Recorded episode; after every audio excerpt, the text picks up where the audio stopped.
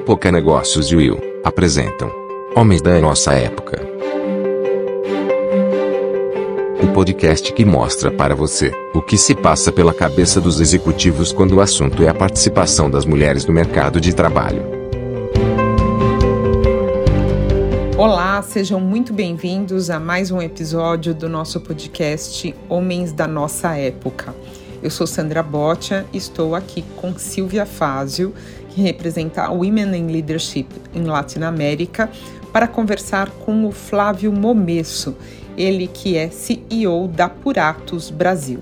O Flávio, ele é engenheiro civil de produção pela PUC do Rio de Janeiro, tem um MBA em Finanças Corporativas pela FIA em São Paulo, é casado e tem dois filhos, o Pedro Otávio, de 10 anos, a Ana Clara, de 8 anos, e também é muito entusiasta de veículos antigos, apaixonado por Fórmula 1 e vem se dedicando também ultimamente à prática de tênis. Mas ele tem né, esses, todos esses skills e também é um CEO com uma longa trajetória, são mais de duas décadas, 22 anos de carreira, e ele conta nessa entrevista como ele tem lidado com o tema da diversidade e da inclusão. Flávio, seja muito bem-vindo. Quem conduz o papo agora com você é a Silvia. Flávio, um prazer imenso ter você aqui com a gente. É, bom, vou começar com uma pergunta bem direta e bem óbvia que razão te trouxe a, concordar a participar de um podcast como esse? Eita! Vamos lá. Primeiro, obrigado pelo convite, Silva. Obrigado pelo convite, Época. Na verdade, é, é, é um privilégio, uma honra estar aqui conversando com vocês. E por que que me fez? Eu acho que eu sou um apaixonado por pessoas. É, na minha história, vai, engenheiro civil que começou na carreira em finanças e depois entendeu que a parte mais transacional de finanças puro não era o que eu gostava. Eu gostava de estar junto com pessoas, estar em time, estar direcionando o negócio. E, e isso faz parte do, do, do, da minha essência, né? de estar dividindo, interagindo com as pessoas. E aí, quando vem a questão de diversidade e inclusão um pouco nesse meio, acho que torna a conversa mais interessante, até pelas experiências que eu já tive, os lugares onde eu já passei. Esse foi um tema sempre muito comentado, falado, uma preocupação nossa da liderança em desenvolver, promover, dar uh, equilíbrio de, de, de, igualdade, oportunidades e, e, e fomentar isso, né? Porque no final, Silvia, eu acredito muito que a gente tem que refletir o nosso consumidor. E o nosso consumidor é diverso. E se a gente não reflete o nosso consumidor, a gente não consegue entender como melhor a gente atende o consumidor. Então, essa é um pouco da minha filosofia, já entrando nesses temas. E, assim, você, é, Flávio, como pessoa, assim, esse tema, você acredita que ele se desenvolveu na sua carreira, ao longo da sua carreira? Você viu esse tema crescer, assim, no mercado e mesmo na sua mente? É um tema que evoluiu?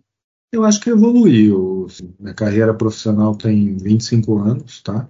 Ela começou em engenharia civil, num ambiente predominantemente masculino. E de lá foi meu início, fiz faculdade no Rio, fiz engenharia por ser uma família de engenheiros, então eu tinha que ser engenheiro. Mas é, depois apareceu a Unilever na minha vida, uma oportunidade de entrar como trainee, aí já foi uma companhia que, que sempre trouxe esse tema da diversidade, esse tema da inclusão como um dos pilares fundamentais. Também é uma companhia muito de, de consenso, então até o ambiente foi me colocando em várias situações que passou a fazer parte do que eu gosto de fazer. Vou te dar um exemplo. A gente sempre fala é, o que é diversidade. Diversidade é um monte de coisa. Então, para mim, no início de carreira, era muito rico ter uma diversidade de chefes. Era chefe brasileiro com chefe argentino, com chefe europeu.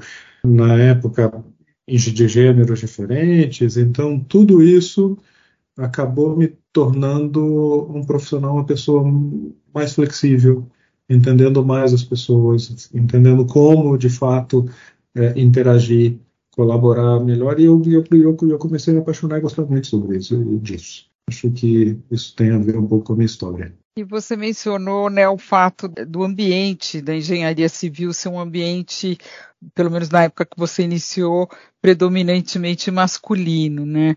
Você conseguia ver naquela época e hoje alguma dificuldade específica que as mulheres enfrentavam em crescer na carreira? Que do Rio, é, são, são vários prédios, mas a engenharia por alguma razão, era no mesmo prédio que comunicação, que psicologia. Então existia mesmo da própria faculdade uma, uma um, um, direcional de como que se equilibra um pouco o público é, é, na, na, própria instalação física da, da, da universidade. Eu não senti em nenhum momento nada é, diferente ao longo dos estudos, mas a hora que você ia. Minha experiência foram quase dois anos em construção civil. É, eu, no início de carreira, eu fiz uma obra de um, de um edifício até em Ipanema, mas a hora que você saía do escritório e você ia para a obra, era um ambiente um pouco mais duro e era um ambiente com o pessoal de operação ali mesmo, né? Aí você tinha um público um pouco mais jogador, tá? Que julgava um pouco as pessoas, até mesmo é, falando de gênero, falando de outras coisas que não era somente homem e mulher, mas mesmo orientação e, e, e etc., que eu vejo que isso foi evoluindo, tá? Estamos falando de 25 anos atrás, mais ou menos, 22 anos atrás, é, mas era um ambiente um pouco mais duro, no sentido de embarcar a diversidade. E eu vejo uma evolução, mas era o que eu observava naquele momento. E teve alguém, talvez quando você fez essa transição de sair né, da engenharia civil clássica para ir né, para um, uma empresa de bens de consumo multinacional, é, você conseguiu encontrar nesse ambiente mulheres é, que acabaram te inspirando ao longo da carreira? Bastante, Silvia. Eu, eu fiz engenharia civil, da engenharia civil tive uma experiência é, na Ceras Johnson, é, é, no Rio de Janeiro, antes de eu entrar como trainee né, na Unilever. Né?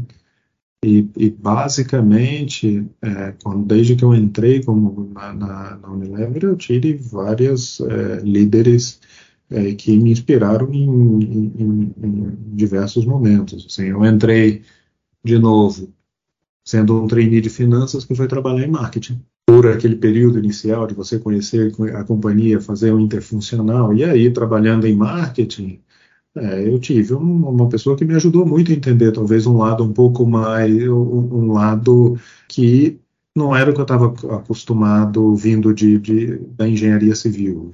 Foi o, essa pessoa, tive outras pessoas até de fora que me ajudaram muito, que sempre foram inspiradoras no sentido de, de liderança, onde eu quero estar, modelo, é, o que fazer, o que não fazer. É, eu acho que na carreira a figura de coaching já virou um pouco clichê, mas no final você precisa ter alguém com quem conversar. Você precisa ter alguém com quem é, dividir, compartilhar e ter certeza que a decisão que você está tomando, que no final é sua, leva em conta o teu os teus valores, o que, o que você aprendeu e o que você julga importante. E nisso, tanto homens ou mulheres sempre me contribuíram de maneira super, super importante. Falando em ter alguém com quem conversar, né? É, muitas vezes a gente ouve relatos, né, de mulheres tendo dificuldades com o comportamento dos homens, né? Você te, em, em, dois sentidos. Você teve que. Como assim? em dois sentidos, assim, você teve que atuar é, como líder e como intermediador um pouco desse diálogo com seus pares, com outros homens, para facilitar esse caminho da mulher, é, tanto falando com eles como falando com elas. Quer dizer, esse coach que a gente fala, você chegou a ter que interferir às vezes uh, por, por, verificar que homens, uh, talvez pa, seus pares são mais um pouco, duros, são mais que, agressivos, que não conseguiam é, não conseguimos deixar com que as mulheres é, conquistassem uh, um espaço de fala, crescessem na carreira, enfim. Você teve que interferir nesse sentido? Seja fazendo um coach com mulheres em si para poder guiá-las, não guiá-las, mas direcioná-las para um caminho mais certeiro de liderança e, ao mesmo tempo, abrir portas conversando também com os homens? Acho que intervir de maneira direta, não, mas assim, eu já tive experiências com, homens muito duros, com mulheres muito duras e os dois navegando muito bem do ponto de vista de negócio. O que eu posso te dizer é que assim, sempre o que eu procurei fazer, tá? Eu sempre procurei entender as pessoas dentro da essência que elas são e ajudar a fazer com que as pessoas sejam mais efetivas dentro do que elas precisam conquistar, chegar e fazer. Então, meu coaching sempre foi tirar um pouco o emocional da frente e ter um viés mais racional é, em, em, como fazer, que passo seguir, que ponto apertar, que ponto não apertar, o que relevar. Então, assim, é, tem um, uma história que eu, que eu, que eu, que eu via do, do, do meu sogro, ele falou assim, tem um sapinho do lado da, da mesa, você bate nele várias vezes, né? Porque a gente engole muito sapo ao longo da vida. Mas faz parte. E acho que nesse aspecto, meu coach sempre foi em, como conduzir isso da melhor maneira. Mas uh, você não acredita que tem algumas características femininas, por exemplo, quando a gente fala ah, tirar o emocional, né? Mas o emocional muitas vezes é apontado como um, um benefício para uma decisão mais rica, por exemplo, né? É, lógico, isso tudo é muito clichê, né? Falar, ah, a mulher é mais emotiva, é, mas existem algumas características que são frequentemente apontadas como características da mulher e que muitas vezes enriquecem, é, é, enriquecem essa decisão e é, é, o, é a, eu, eu o grande vou, benefício da diversidade, né? Eu não, eu não vou generalizar, tá, Silva? Mas assim, a mulher tende a ser um pouco mais cuidadosa, um pouco mais dedicada, um pouco mais mais isso é super rico, tá? Quando eu falei de tirar o, o emocional, não foi para tirar, tirar essa característica que é super positiva dentro da diversidade. Foi um pouco é, na hora que você começa a ter os conflitos, é onde é, algumas coisas é, despontam. É, é, e aí sim, nessa, nesse momento de conflito, é onde é, você tem que centrar um pouco a cabeça, não no sentido que não é positiva essa diversidade, pelo contrário, tem um monte de experiências, características em geral da mulher, até pelo papel de mãe, um pouco do, do histórico, de ser muito mais acolhedora do que o homem. Nossa cultura está mudando também, né? Mas o que, que era há 20 anos atrás um perfil de profissional bem sucedido não é o que é hoje mais, né? Então, aquela agressividade, aquilo talvez não cabe mais da maneira que era há 20 anos, e para mim isso é também trazer um pouco das características da mulher para o balanço do nosso dia a dia. É, a gente fala muito mais de propósito, a gente fala muito mais de engajamento, por que, que as pessoas estão aqui, por que, que elas estão trabalhando, que, que, que, aonde elas entram dentro da, da, da, equação, e talvez aí tem sim, é, nessa diversidade, percepções diferentes que ajudam a chegar num, num, num consenso é, melhor. Entendeu? E você vê as empresas uh, no seu setor, a sua própria empresa, você vê uh, as empresas mais preocupadas com números e, e, atuando em programas que melhorem os seus números em termos de diversidade? Vejo, e vejo nas últimas experiências, é, mas eu também vejo que não é uma questão de número, é uma questão genuína do efeito positivo da diversidade, tá? Então, até ah, porque temos que ter 50% da liderança feminina dentro, dentro, da companhia. Mas tem uma razão por trás de por que, que a companhia acredita que isso é um, gera um efeito positivo na companhia, no engajamento dos, dos funcionários e, por consequência, no resultado como um todo. Então, eu estou hoje na, na Puratos, uma empresa B2B, de, de alimentos, tá? A gente oferece soluções de panificação, confeitaria e chocolate é, no mercado brasileiro, onde eu estou, mas é uma multinacional belga, que é, é, é um segmento ainda que estamos falando de fábrica, estamos falando de um ambiente dentro de padaria, estamos falando de um ambiente de, de transformação, e, por exemplo, a gente tem tido muito sucesso com mulheres no chão de fábrica desempenhando papéis de, de liderança, de operador de, de fábrica. É claro que sempre tem uma preocupação é, quando tem alguma tarefa que exige um pouco mais de esforço físico, etc., se ela é adequada. Mas, é, do ponto de vista de desempenho, de receptividade do time, isso tem funcionado super bem. Então, é, é, é bonito ver, né? você entra na, na fábrica e você começa a ver um equilíbrio maior entre homens e mulheres, por exemplo, num ambiente que há 15 anos atrás só tinha homem. E você, como líder, você mencionou né, que existe essa transformação, é, o líder que se preocupa com diversidade e inclusão, e você se, se você se considera um líder inclusivo e, e uma pessoa que é próxima das pessoas que estão ali, que estão é, em todos os níveis é, da sua empresa? Silvia, é, eu acho que a gente sempre pode, pode fazer melhor, tá? Eu acho que aí é uma. É, o ser humano está em constante aperfeiçoamento e eu acho que ainda tem muita coisa para aprimorar. Mas é, essa proximidade com o time é, é, algo que eu tento fazer e tento fazer de forma genuína, tá?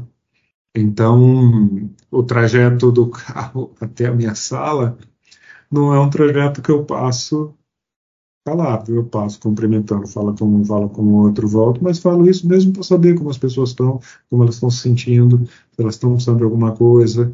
É, tenho uma rotina é, que eu tenho aqui é, na Puratos de cafés da manhã, onde a gente eu abro uma agenda que as pessoas se inscrevem é, para fazer um café da manhã, um bate-papo, conhecer um pouco da história de cada um, conversar sobre a companhia, tirar dúvida. E, e, e, tem sido muito rico, porque pega o operador de linha, o vendedor, o gerente de marketing, com o financeiro, que são pessoas que estão em ambientes completamente diferentes, é, com funções completamente diferentes, mas compartilhando um pouco sobre a vida, uh, o que fizeram, o que estão fazendo, o que querem fazer lá. Então, isso é, é, é algo que, que eu procuro fazer, que eu gosto de fazer me considero sim uma pessoa que, que, que obviamente suporta e, e, e, faz um esforço para que a gente tenha um ambiente cada vez mais diverso. Mas eu também estou, como todo mundo, evoluindo, né? Tem coisas sempre que eu posso fazer um pouco mais, um pouco, um pouco menos, e tem também, eu, é, a gente tem que respeitar é, é, de, de, alguma maneira nessa, nessa velocidade, nessa transformação cultural, o, um sempre para frente, mas também respeitando um pouco a evolução das culturas. Não adianta a gente querer sair de, de 0 a 100 muito rápido, que também não vai dar certo. Então é como a gente está o tempo inteiro fomentando é, a diversidade, fomentando a igualdade, dando oportunidades para as pessoas sem, sem nenhum viés, e é isso que eu prego. Fábio, eu gostaria de perguntar como você acredita que esse tema de diversidade, de soft skills, inclusive de inovação, como isso é, influenciou a sua carreira e as suas decisões para que a sua carreira se direcionasse de uma maneira ou de outra? Isso é um bom ponto, Silvia, porque é, como a gente falou no comecinho, né, eu fiz engenharia civil, comecei engenharia, depois fui para uma multinacional, para outra. Eu acho que ao longo da minha jornada, eu sempre procurei equilibrar é, experiências de, é, de, de novas experiências do ponto de vista profissional, mas também habilidades técnicas, é, em, em, tentando ponderar um pouco dos dois. O que, que eu quero dizer com isso? É estar tá em constante mudança, ou seja, é óbvio que a gente precisa de um tempo de amadurecimento numa função, mas é nem muito pouco nem muito grande. Então, cada dois, três anos está mudando de função, que você muda de ambiente, você muda de assunto, você muda de interlocutor. Na minha trajetória na Unilever, eu, eu, eu, eu sempre consegui, e isso eu agradeço as oportunidades que eu tive de estar transitando em ambientes muito diferentes. É, ah, estamos numa companhia operacional que é focada em Brasil, depois é, vai morar no Chile, trabalhar em outro ambiente, depois tem uma experiência na Europa com outro ambiente, é um chefe argentino, um chefe alemão, um chefe holandês. Eu acho que tudo isso vai fazendo você se tornar um profissional mais flexível, independente do hard skill que você adquire ao longo da cadeia. E hoje, quando você fala um dos das coisas que eu mais escuto que passa a ser um ativo desse de, do, do, que se busca num profissional é flexibilidade e adaptabilidade. Então essas experiências vão te ajudando a você ser camaleão, né, e se adaptando. Tem uma, um ponto importante na minha carreira que depois de quase 16 anos na Unilever, com uma trajetória super bacana, tendo feito um monte de coisa e ainda com uma visão de crescimento importante, eu fiz uma ruptura. Eu saí da Unilever, fui para o varejo, fui trabalhar no, no Walmart, numa, numa, e uma ruptura, porque você sai do, da indústria, vai para o varejo, é outro ambiente, é, com outras pessoas, eu tive que me provar do zero quem eu sou, o que eu valorizo, na verdade, e, e, e, e mostrar isso para as pessoas com, com resultado, mas ao mesmo tempo foi muito motivada por um desejo que eu tinha de é, continuar crescendo, me aprimorar, e eu achei que esse ambiente completamente diverso ia me amadurecer mais rápido, ia me ajudar nesse, nesse meu amadurecimento profissional. É, foi um ambiente diverso, não vou dizer fácil, foi sofrido, mas me ajudou. Me ajudou a entender, tanto do ponto de vista técnico, é, como é que é sentar do outro lado da mesa, da indústria e do varejo, mas também do ponto de vista de soft skill, de me readaptar, me reinventar e, e, e é isso que eu venho buscando depois de lá. Agora estou numa empresa belga é, é, no segmento de B2B, então essa diversidade sempre me ajudou muito é, é no meu crescimento e no meu desenvolvimento. Muito bom, né? As mudanças elas acabam abrindo os horizontes para que a gente enxergue é, tudo de uma forma diferente, né? E com certeza enriquecedor. Muito bom. Pois é. E, e, e um lema que eu tenho, que eu, que eu tive, é na dúvida eu tentei. E vou continuar tentando. Porque se eu não tentar, eu já sei qual é a resposta. Então, acho que coragem também é uma palavra que me acompanha é, mesmo em momentos onde é, algumas pessoas que não, não vai, não faz sentido, mas aqui a tua trajetória está super positiva, acho que eu tive a coragem de confiar no que o meu instinto dizia e, e, e apostar nesses movimentos como, como crescimento profissional. E aproveitando que você falou de coragem, você acredita que é preciso coragem, muita coragem para abraçar efetivamente diversidade e inclusão numa posição de líder? Eu não sei se é coragem, porque talvez colocar a palavra coragem no meio dessa discussão significa que você tem, estou interpretando, que você tem que ter coragem de ir fazer algo diferente, tá? E eu não Ou enfrentar barreiras. Maneira. É coragem no acho que enfrentar, enfrentar barreiras. Eu acho que enfrentar barreiras, sim. Eu acho que é, inovar nesse assunto, sim, eu acho que provocar é, discussões e provocar e fomentar esse tema, aí é, sim, a gente teve, é, recordando aqui, alguns anos, teve um, é, algum ruído no mercado, porque uma ou outra empresa abriu programa de trainee só para negros, mas aí só para negros você está sendo diverso ou você está recriminando o resto. Então tem que ter coragem para tocar no tema, para fomentar o tema, é, com sempre com um espírito que é, é, é, é de abraçando a todos, tá? Mas talvez nesse, nesse aspecto sim. E para concluir aqui a nossa conversa, É, que legado você gostaria de deixar para todas essas pessoas que trabalharam com você? Que elas lembrassem de uma pessoa que as inspirou de alguma maneira, que as desafiou, que despertou nela interesse em outras coisas, que no final as tornaram melhores pessoas e profissionais. Tá? Então, assim, o, o, legado que eu tento deixar com as pessoas é ajudá-las com que cada vez mais elas sejam melhores pessoas e profissionais. E para mim a maior satisfação é, é, saber que eu consegui chegar aí, tá? que é de alguma maneira tocando um pouco nelas. Eu acho que o melhor termômetro que você tem é quando você acaba mudando de empresa, ficando muito tempo sem encontrar com as pessoas e depois quando você reencontra você vê que existe uma conexão que não foi à toa, que não foi superficial, que foi profunda. E essa conexão é que, que é importante, que me dá satisfação. Verdade. Muito bom. Muito obrigada, Flávio. Foi um prazer imenso conversar obrigado, com você. Obrigado. Obrigado você, Silvia. Esse podcast é um oferecimento de Época Negócios. Inspiração para inovar. Não deixe também de conferir o podcast Neg News o podcast que analisa os temas mais quentes da nossa época.